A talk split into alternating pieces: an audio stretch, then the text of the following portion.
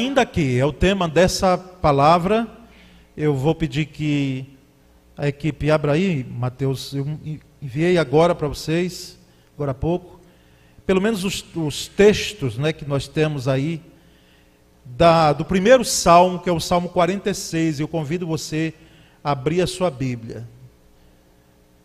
Está no grupo da transmissão. Ainda que, e nós vamos ao Salmo 46, tão conhecido, ler os três primeiros versículos desse salmo. Salmo 46, de 1 a 3, e depois nós vamos passear um pouquinho em alguns outros textos que tem justamente essa expressão, ainda que.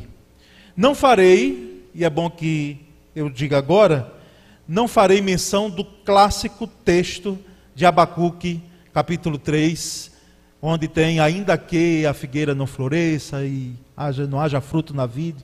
Esse eu poupei, porque nós pregamos muito, é muito conhecido, mas não por isso. É porque eu descobri, e está na Bíblia, que existem outros ainda que. É? Então, ainda que. 56, de 1 a 3. Diz assim: Deus é nosso refúgio e fortaleza, socorro bem presente na angústia.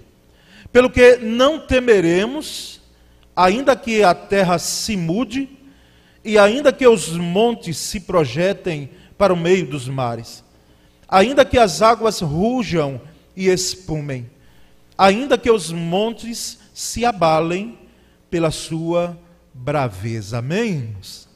Que texto maravilhoso. Salmo 46, todo ele, irmãos. Todo Salmo 46, ele é de uma profundidade enorme.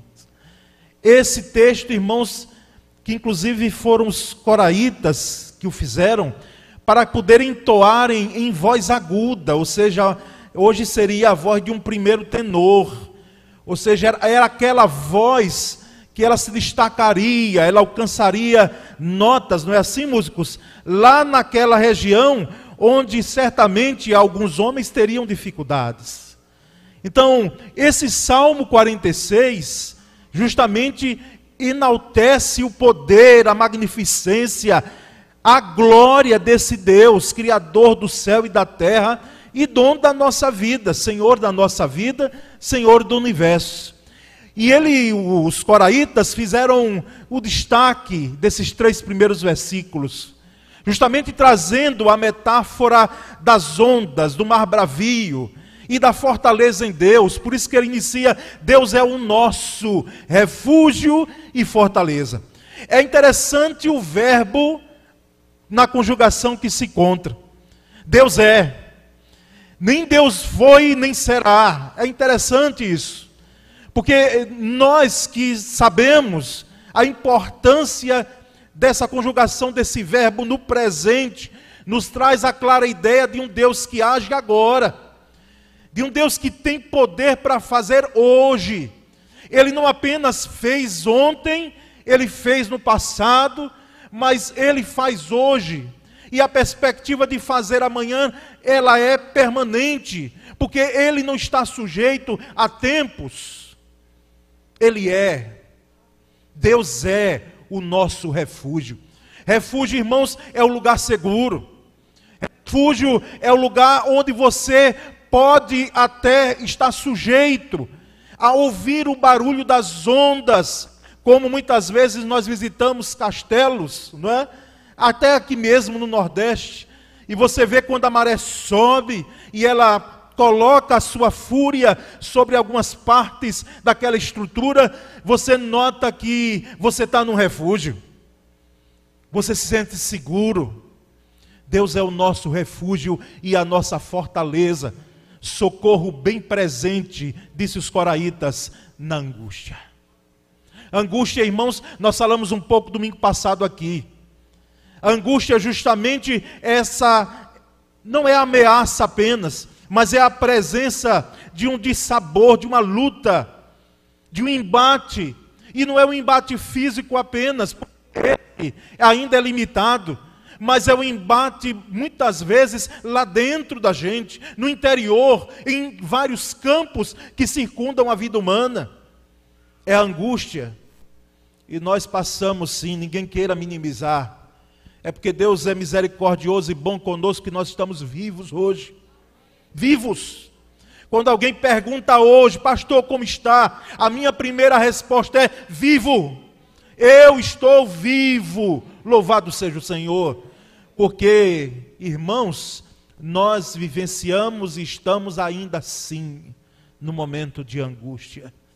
Mas a presença desse Deus, esse Deus maravilhoso, ele tem estado conosco. Por isso toda honra, todo louvor a ele, porque ele está presente no meio. É tão bonita a expressão no meio da angústia. Ele está conosco. E aí os salmistas, trazem a ideia do mar.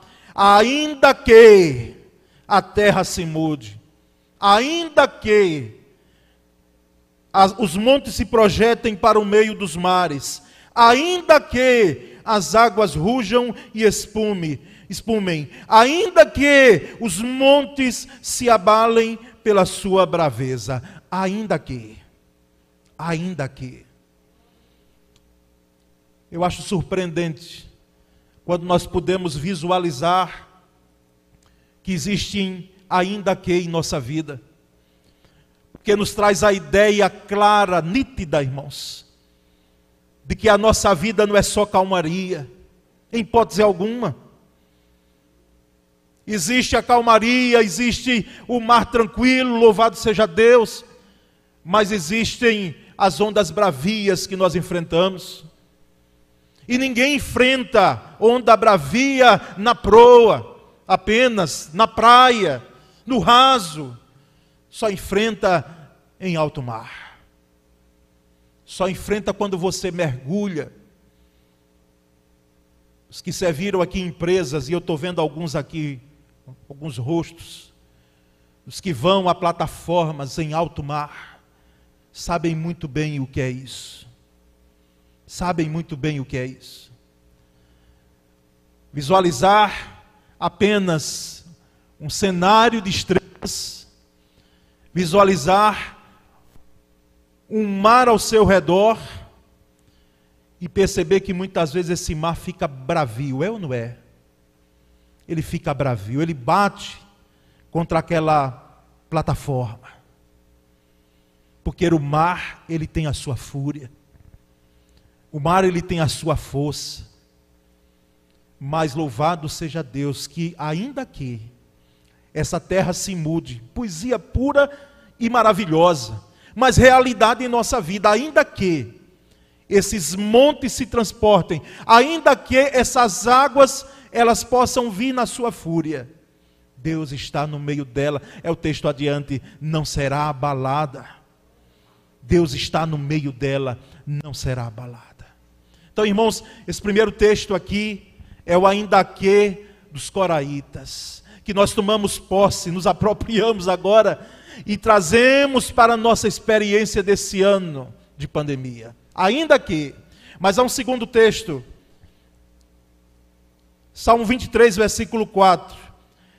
Disse o salmista: Ainda que eu ande pelo vale da sombra da morte, não temerei mal algum, porque tu estás comigo, a tua vara e o teu cajado me consolam. Esse texto, irmãos, maravilhoso. Salmo 23, conhecidíssimo, Salmo de Davi agora. Ainda que eu ande pelo vale da sombra da morte. Já vi gente perguntando que vale é esse, pastor. O vale, na realidade, no tempo de Davi, era um vale literal. Era um lugar de perigo.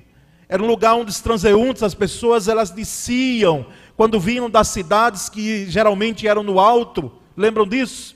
As cidades eram colocadas em locais altos para poder se defenderem melhor dos seus inimigos.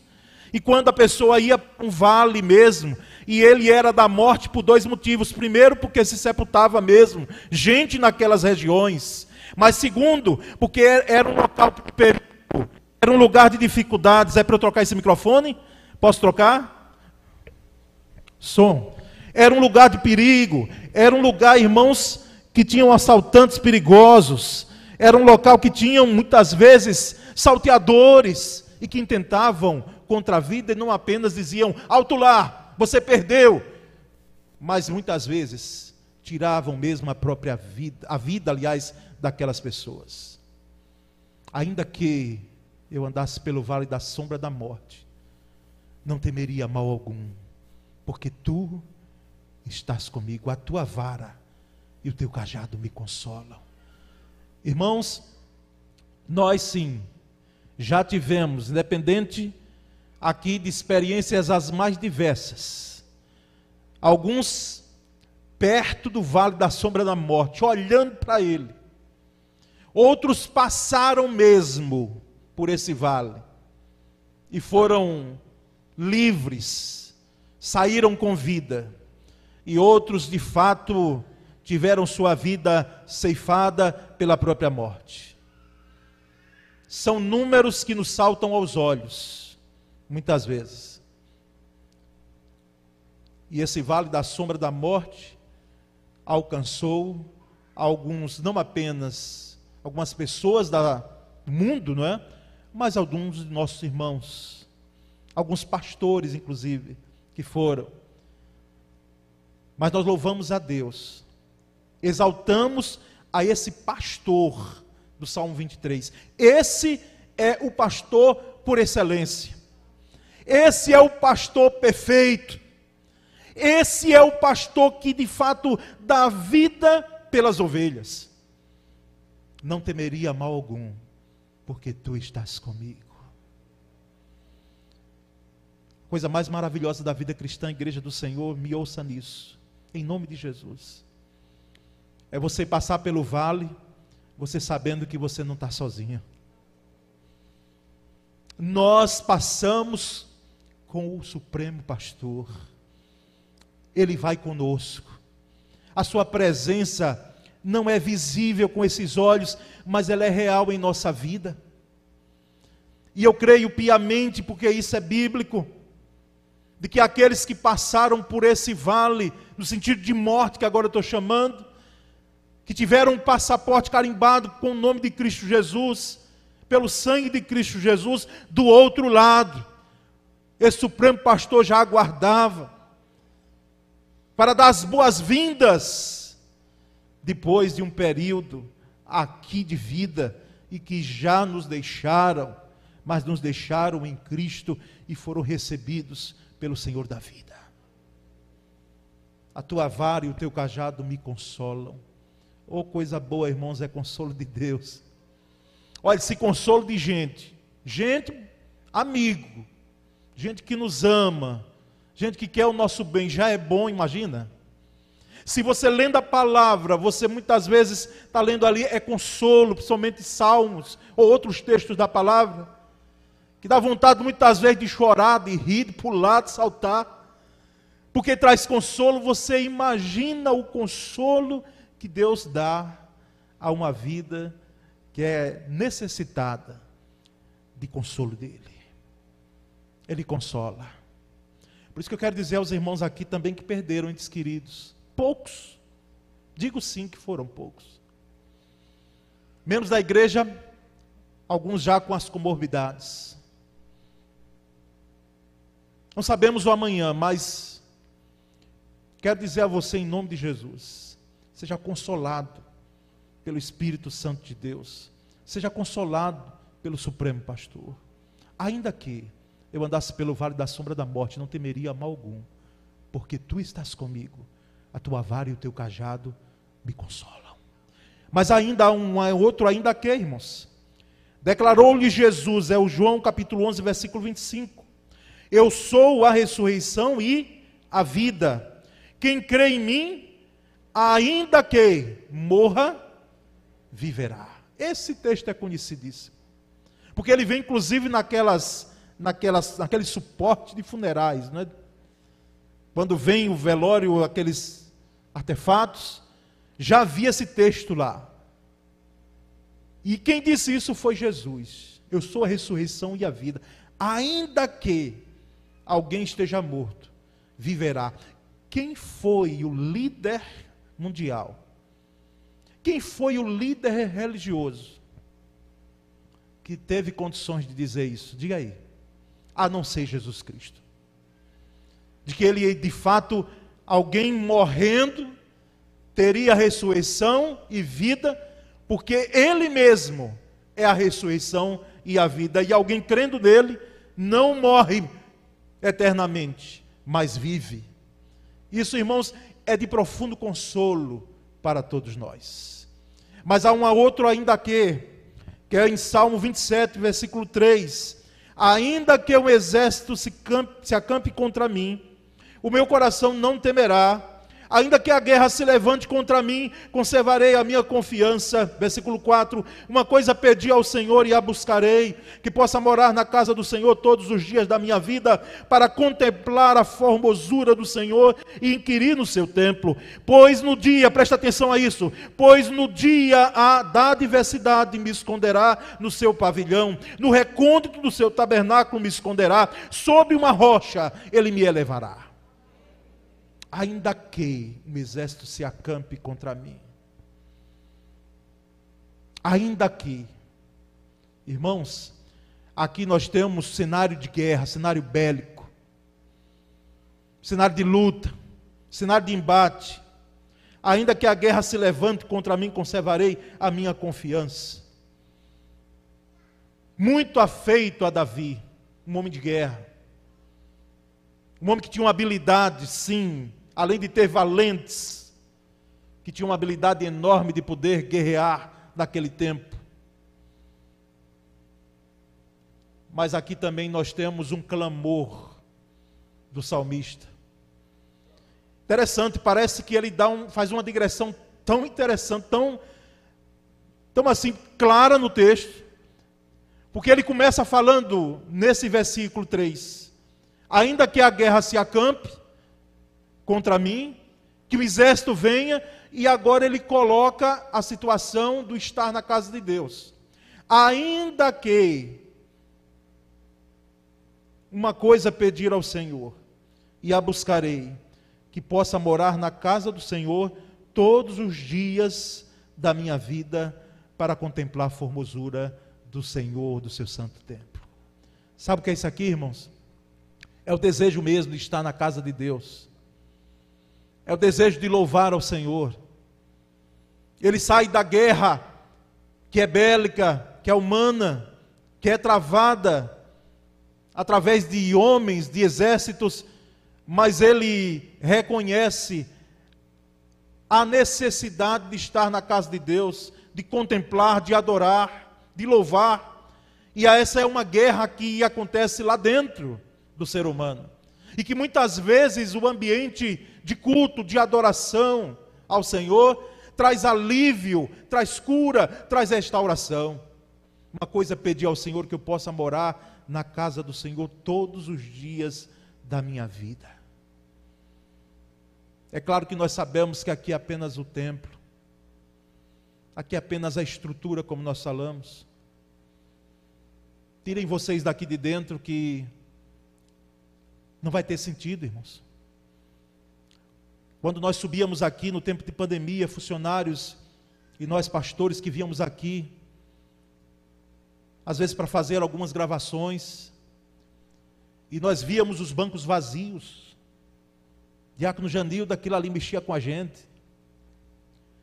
Mexia, e era impossível você não subir aqui para não se emocionar.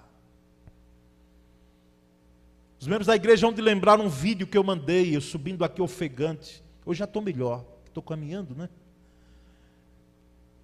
Subindo aqui e fazendo a gravação daquele vídeo. E eu mandei para vocês. E teve uma pessoa que disse: Pastor, me mande não esse negócio, porque meu coração está fraco. Porque emociona mesmo. Mas nós reconhecemos que também aqui tem a sua importância. Mas o mais importante de tudo isso, irmãos, é que nós não paramos de adorar, de glorificar o nome do Senhor, de exaltar o nome do Senhor.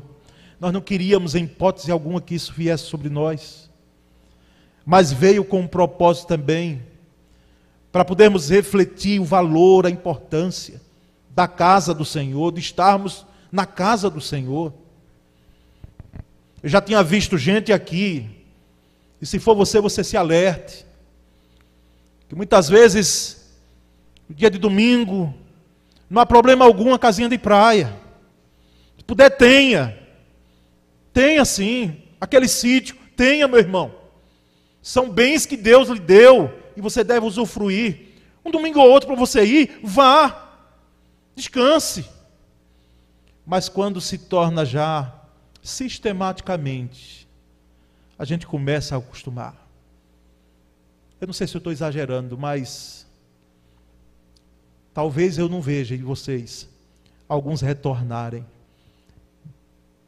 Mesmo que depois diga, pode voltar 100%. Não sei se alguns voltarão. Nós oramos que seja assim. Mas é preciso, irmãos, ter o coração voltado para adorar ao Senhor no seu santo templo. Porque no dia da adversidade, o próprio salmista diz: Ele me esconderá no seu pavilhão, no reconto do seu tabernáculo me esconderá, sobre uma rocha ele me colocará. Louvado seja Deus. Mas há um outro ainda aqui, irmãos. Salmo 37, versículo 23: Confirmados pelo Senhor são os passos do homem em cujo caminho ele se deleita. Ainda que caia, não ficará prostrado, pois o Senhor lhe segura a mão. Ainda que caia. O cair, inclusive a palavra diz que é do homem, mas o levantar é de Deus. Não é bom cair, não queira estar caindo aqui acolá, como um, um cântico antigo que nós entoávamos, né? Tropeça aqui, cai acolá, mas depressa levanta e começa a cantar. Nessas quedas, cada queda dessa sua aí, ela tem um reflexo na sua vida, na sua família, na igreja, na sociedade, nos amigos. Então, esse negócio de você estar tá colocando desculpa esfarrapada no cair, dizendo que é coisa da carne, porque é coisa humana. Cuidado com isso. Mas, irmãos, quem não tem as suas vulnerabilidades na vida, as suas quedas, que na realidade eu preciso dizer aqui, baseado nesse texto, é que a sua queda não é o seu fim, você entendeu? A sua queda não é o seu fim. O ser humano é que é próprio de, de poder colocar um fim na queda. Mas a sua queda não é o seu fim. E esse cair aqui não é no sentido apenas ético-moral, porque esse acontece, mas é no sentido financeiro. Glória a Deus, porque eu vi pela segunda ou terceira vez um testemunho como esse que Sueli trouxe aqui. Nós tivemos gente aqui que ficou, quando a esposa estava grávida, ele perde o emprego. Imagina. E depois vai para um emprego muito melhor do que estava antes. Isso, isso é coisa de Deus. Numa pandemia, se perde o emprego. Quando ela me disse, eu digo, ô oh, Jesus, que misericórdia, né? E depois já a informação de poder abrir uma empresa com todas as dificuldades que se tem no Brasil para abrir uma microempresa. A queda financeira, fracasso nessa área. Porque tem gente que, me desculpe, é irresponsável mesmo lidar com finanças. Em nome da fé, eu já vi gente fazer desgraça. Inclusive alguns líderes, pastores. Fé, fé, em nome da fé se faz às vezes algo que não tem como ser fé, é irresponsabilidade. Porque a fé é segura, ela é tranquila, ela traz algo de ousado, traz, mas ela tem um suporte, ela tem uma base, que é a palma da mão de Deus, dizendo: vá, ande, caminhe sobre as águas.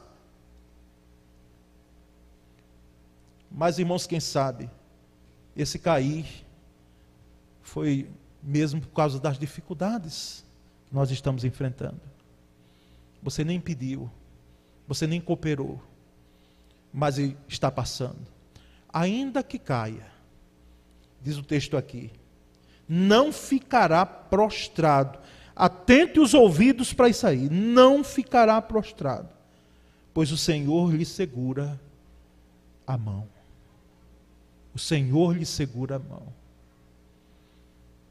Então estenda a mão, Senhor, segure e me levante. Que eu estou caído, o Senhor está vendo, então me levante, Senhor. Mas nós vamos andar, irmãos, para o final. 1 Coríntios capítulo 13. Os versículos primeiros, de 1 a 3. Tem uma riqueza de um ainda aqui. Note bem isso.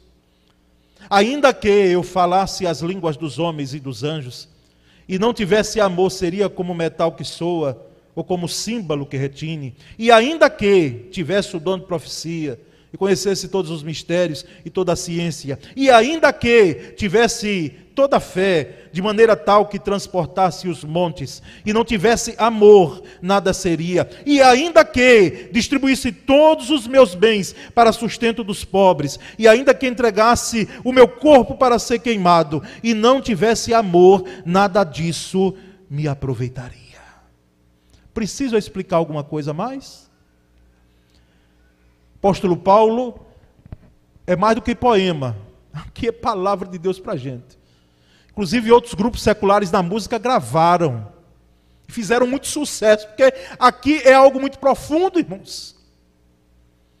Ainda que eu pudesse fazer, me debruçar sobre realizar, sobre saber ou saberes, se eu não tivesse amor, nada disso me aproveitaria. Amor. Tão gasta a palavra, não é, irmãos? Por isso que os gregos tinham quatro tipos de amor. Quatro. Nós temos uma palavra apenas para significar isso. E nós temos visto até alguém alegando que tem matado o outro. Porque amava. Já pensou? Um amor que mata? Um amor que agride, um amor que desrespeita o elemento feminino, um amor que enclausura, que prende. Por isso aquele pai do filho pródigo, ele amava demais aquele filho.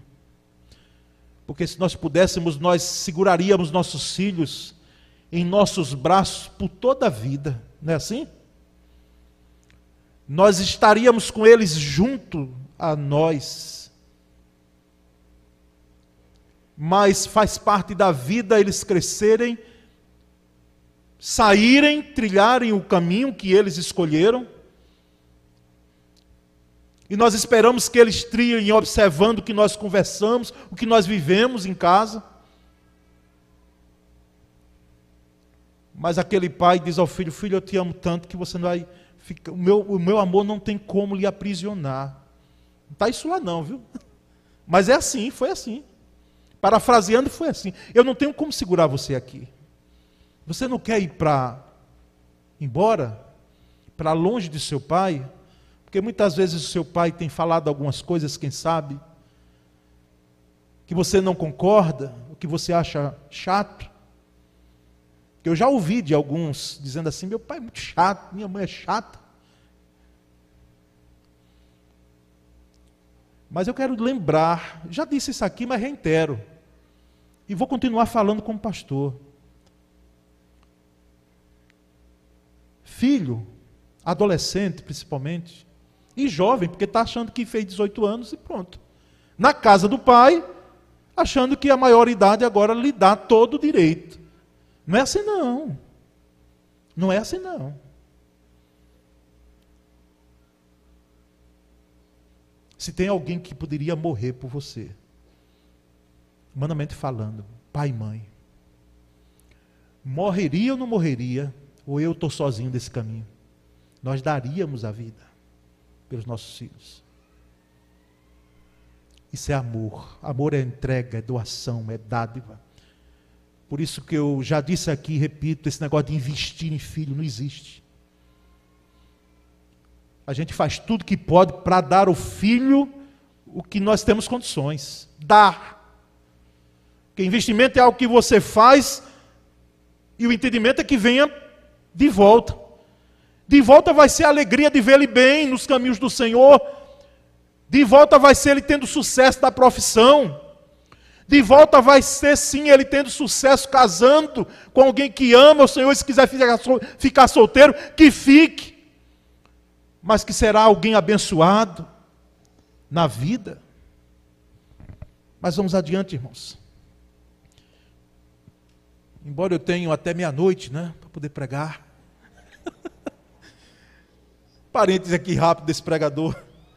Um dos cultos de ano novo que a gente às vezes ficava e o pessoal de música quer ver mais perto. A gente olhava assim para a parte, pegue o ano passado se você tiver o boletim, quanta coisa tinha lá. Posto de nova diretoria, não sei o quê, não sei o quê.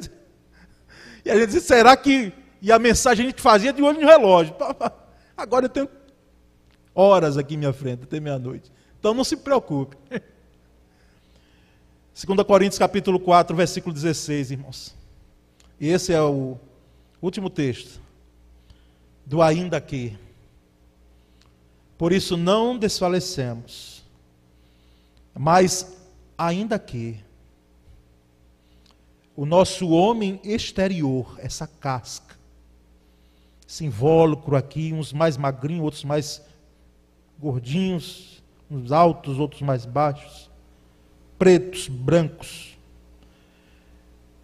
se esteja consumindo essa casca, esse invólucro aqui que nós temos, o interior, contudo, se renova de dia em dia o interior se renova de dia em dia. Ainda que o nosso homem exterior ele esteja sendo consumido, e não apenas em idade aqui, em tempo de anos, não apenas em rugas, já viu? Não é isso só que o apóstolo Paulo está falando aqui, não. As rugas, os cabelos brancos, o pensar até bem, mas o corpo já não obedece. Não é nisso apenas que ele está falando.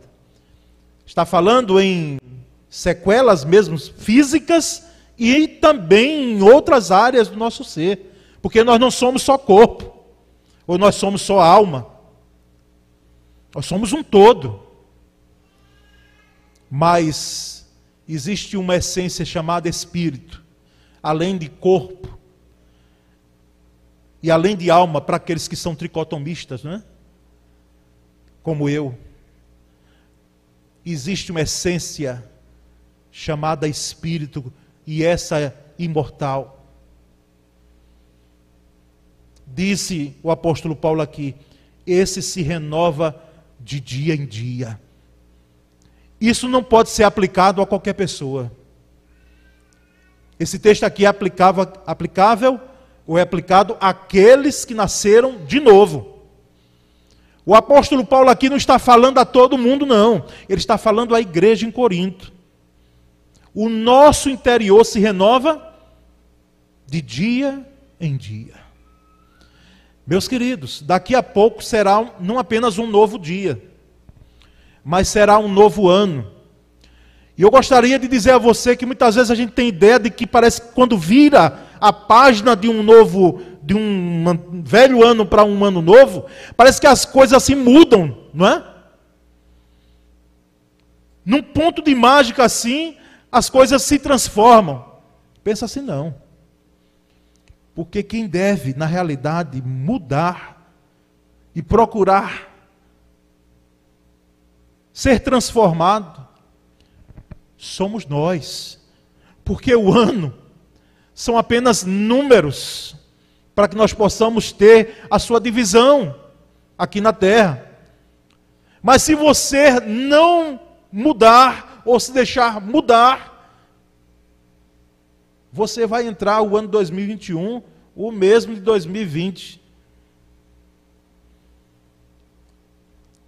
O interior se renova de dia em dia. Se renova. É tempo de renovar, irmãos. Para muita gente, eu diria sem medo de errar. Para muita gente, basta dessa desse viver a vida cristã de forma tão retrógrada. E quando estou falando isso, Não é não renovar para renovar, não. Apenas, não, não é nesse sentido. É de que a vida cristã é algo contínuo e maravilhoso. E quando a gente pensa que já sabe tudo e que já vivenciou tudo, vem algo novo, renovado. Vem algo renovado. É uma unção renovadora de Deus que acontece em nossa, nossa vida. Não de valores e princípios, porque esses são permanentes em relação à palavra. Mas lá dentro, irmãos, nosso interior. Ou você vai levar essa mala sem alça, chamada amargura, para o ano 2021? Vai? Ou você vai levar essa falta de perdão? Ou você vai levar essa carnalidade, sim, que tem lhe prejudicado tanto? E quantas mais eu vou colocando aqui? Antigamente, quando se achava que o cálice já tinha dado tudo que tinha de dar para colocar o vinho, não é? O vinho. Por isso que Jesus disse: não se coloca vinho novo em odres velhos, porque se rompe.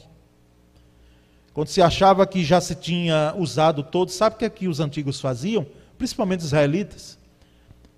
Eles pegavam aquele cálice de couro de animal e passavam leite de oliva, aliás, o óleo de oliva,